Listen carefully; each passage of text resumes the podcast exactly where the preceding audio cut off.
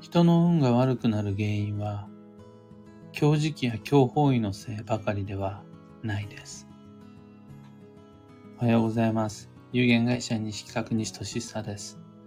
発行から21年、累計8万4000部の運をデザインする手帳、有機暦を群馬県富岡市にて制作しています。最新版である有機暦2024は現在販売中。気になる方はひらがなにて、有機暦と検索を。で、このラジオ、聞く暦では毎朝10分の暦レッスンをお届けしています。今朝は、運が悪くなる3つの主原因というテーマでお話を。人の運が停滞する原因は一つではありません。不調や不運の原因は必ず複合的です。何かだけのせいで、誰かだけの責任で運が悪くなるというのは、とても考えにくいです。とはいえ、主な原因という言い方をするならば、ざっくり3つに大別することができます。それはまあ、要するに、悪影響が特に強いトップ3ということです。というわけで、運が悪くなる3つの主原因を上から順にご紹介すると、1つ目が悪運の摂取です。例えば運が悪い人と一緒にいるとか、あとは運の悪い土地、環境、建物にいるとか、強法院に行くとか、あとは今日の食事をとるとか、毒を飲むとかね。そういう運が悪いものを摂取すると人の運は悪くなる。わかりやすいと思います。本当に効果的面なのは悪縁だと思いますね。いるじゃないですか、実際、運が悪い人って。一緒にいることで気分が悪くなるだけじゃなくて、自分までげっそり疲れちゃうような人。それって人を通して悪い運を摂取していることになります。そうすると運が悪くなります。で二つ目が運の乱れです。乱れるというのは流れに逆らうことで手持ちのエネルギーが混乱してしまうというやつです。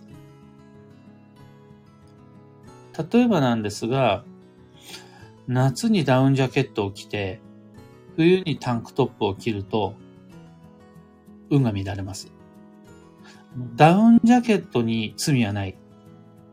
タンクトップが悪運というわけではない。流れに逆らってちぐはぐなことをしてしまうことで自分自身のエネルギーが乱れる。これが運が悪くなる二つ目の理由で、運の乱れです。で、三つ目が、運の枯渇です。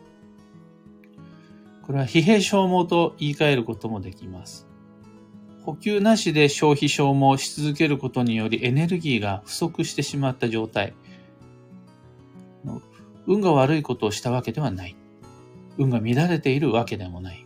けれども、運が空っ欠で足りなくなっちゃってると、運が悪くなります。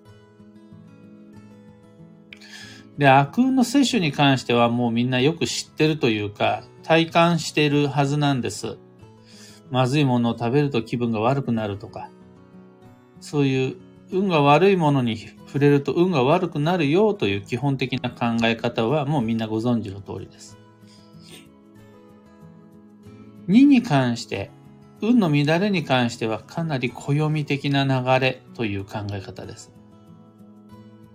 暦的な流れってどういうことかっていうと、この自然には一定のサイクルがあって、それは必ず一方通行で、その循環、運行に逆らってしまうと、運が乱れ停滞するよという理屈です。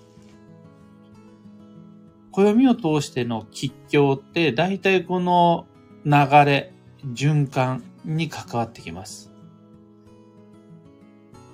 従うのが吉で、逆らうのが今日。例えば冬にトマトを食べると体が冷えるとか、根回しなしで会議をすると話がまとまらないとか、それはいずれもトマトや会議に罪があるのではなくって、正しい順序、あるべきステップを無視しちゃうと摩擦が起こりますよ。流れに逆らって運が乱れることになりますよ。という考え方です。じゃあ、今食べるべきものは何なのか。どういう順番で物事を進めていくのがいいのか。なんていうのを確認するときに使うのが暦という便利ツールです。最後に、三つ目の運の枯渇に関して、これは僕が最も意識し、かつみんなにしつこくご提案している注意事項なんですが、現代人の盲点というか、運の知識を生じか中途半端に知っちゃったがゆえに抜け落ちてしまう視点なんですが、みんな悪運を取ることは恐れます。流れを乱すのも嫌います。どちらも汚れとか雰囲気を重視する日本人的風習です。それはそれでいいと思うんです。でも、それらばかりを重視してしまった結果、力が枯渇して運を落とすっていうケースがすごく多いです。回復、補給、養生を忘れて、後回しにし、カラッカラになっちゃって、その結果悪運を取ったわけでも順番抜かしをしたわけでもないのに運が悪くなっちゃうという人が意外に多いです。真面目で誠実なのに全然月がないとか、働き者なのにモテないし金運が巡ってこないとか、そういう方は皆さんの周りにもいるのではないでしょうか。そういう人たちはどうやったらより効率的効果的に休息できるのか、補給回復できるのかをもうちょっと真剣に考えた方が良いと思います。また、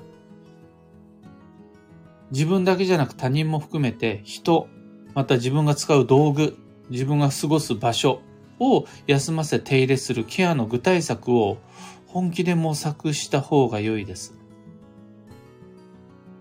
例えばね、オリゴ糖を取るとか。あとは定期的なデンタルケア、ヘアケア、スキンケア、ネイルケア、ボディケアの習慣とか。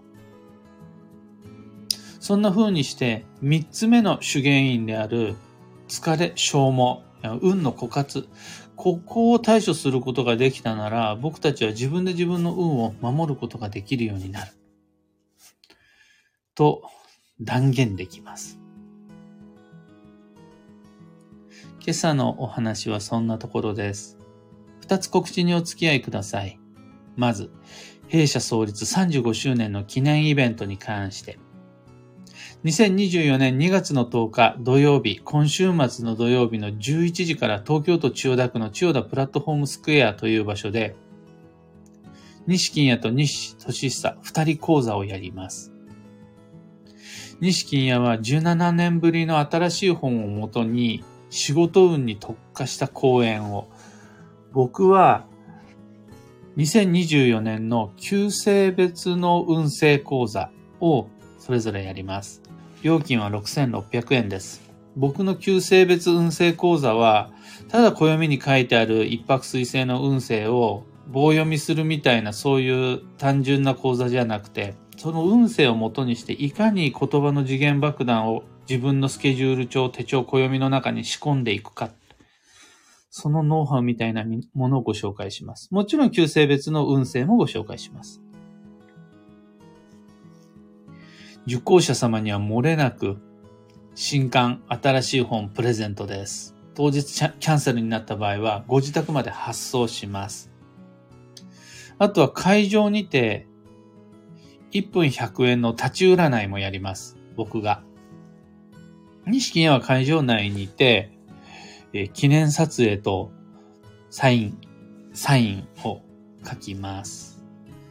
なので、そういうのをいずれも来てもらえるから、直接お会いできるからできることなので、ぜひとも皆々様お申し込みお待ちしています。ちなみに、定員が90席なんですが、残りあと10席となります。次に2024年度の東京鑑定会に関して、3月27日の会のご予約受付が始まっています。2024年度から東京都千代田区神田神保町での開催となります。運の作戦会議ご希望の方、ご予約お待ちしています。35周年記念講座も、東京鑑定会も、詳細とお申し込み窓口はこの配信の放送内容欄にリンク貼り付けておきます。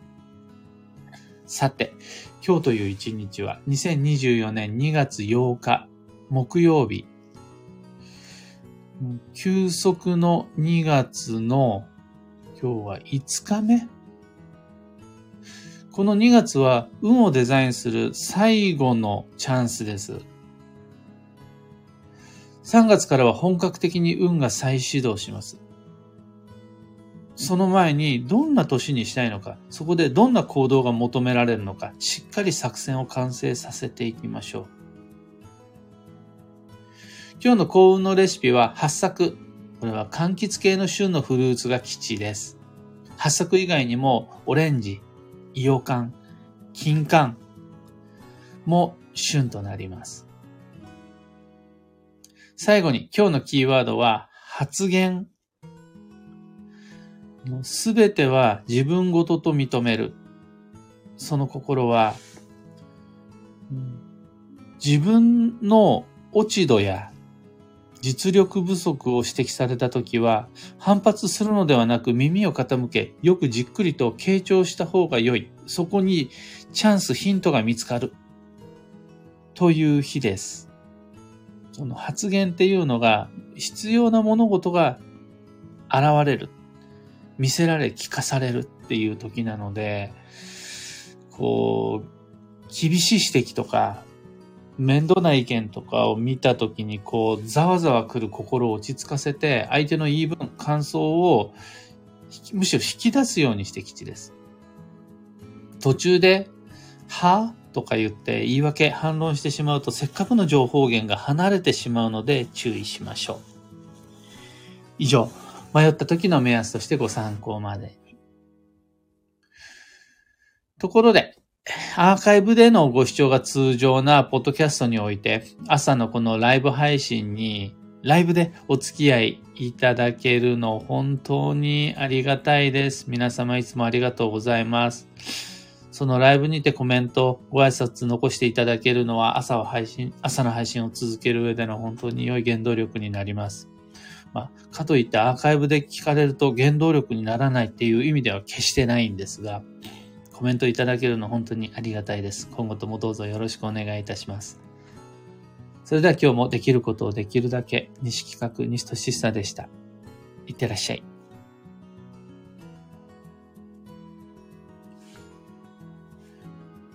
キーボードさん、おはようございます。トレモロさん、おはようございます。小川智美さん、おはようございます。タミーさん、おはようございます。キュアナさん、おはようございます。タカさん、おはようございます。エヌシャンティさん、おはようございます。今日のみんなの空模様は、みんな晴れがずらりと並んでいて、うんと、今日の富岡の空も晴れですね。うん。雲一つない晴れです。今日も寒くなりそう。昨日は夜の帰りがだいぶ遅くなっちゃったんですが、やっぱり外は外気温マイナス1度みたいな感じで、決して富岡は雪国ではないものの、やっぱりしっかり路面は凍結して寒かったです。あったかく過ごしていきましょう。福ちゃんさん、くーさん、ゆうさん、ひでみんさん、ろみさん、アルココさん、かよさん、おはようございます。くちゃんさん、今朝、夢にジュニア先生が出てきました。カラオケ大会みたいな感じでした。私は座って聞いていましたが、私も歌えばよかったなと目が覚めてから思いました。夢は自由ですもんね、とのこと。カラオケ大会やっちゃってましたか ?2024 年のカラオケは幸運の鍵ですもんね。歌って基地ですね、そこは。もうマイマイクちゃんと回ってきたなら自分の新しい新曲を披露すべきです。ゆうさん、35周年おめでとうございます。そのことありがとうございます。このご時世、会社、新しくできた会社が3年以内に残っている可能性が6%。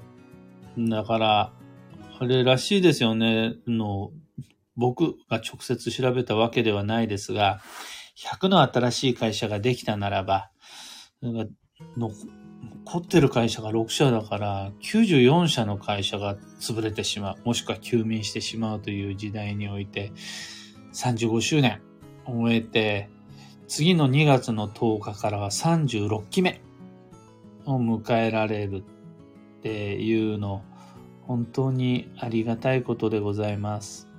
おかげさまです。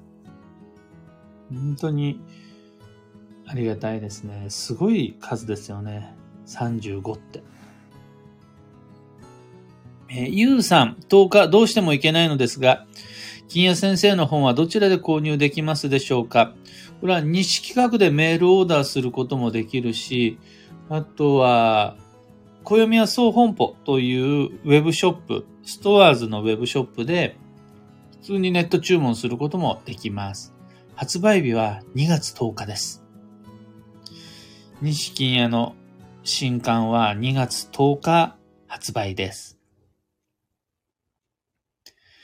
えー、キュアナさん、すごいですね。35周年おめでとうございます。そのこと、ありがとうございます。本当におかげさまです。僕がね、小学生の頃はまだ西商店だったんですよ。呉服屋の。それが中学校に上がる前かな。35引けばいいんだから、うん、あ、12歳だからそうです。小学校6年生から中学1年生になる時だ。に、急に看板が変わって、要はまあ法人化したんですよね。西商店の個人事業から西企画という会社に。あの、高度成長期にですね。それでもまあ1980年代か。あの勢いに乗って、そこから特にバブルがあるわけでもなく、かといって、ものすごく落ち込むわけでもなく、コツコツと続けてこれたのは本当におかげさまです。ありがとうございます。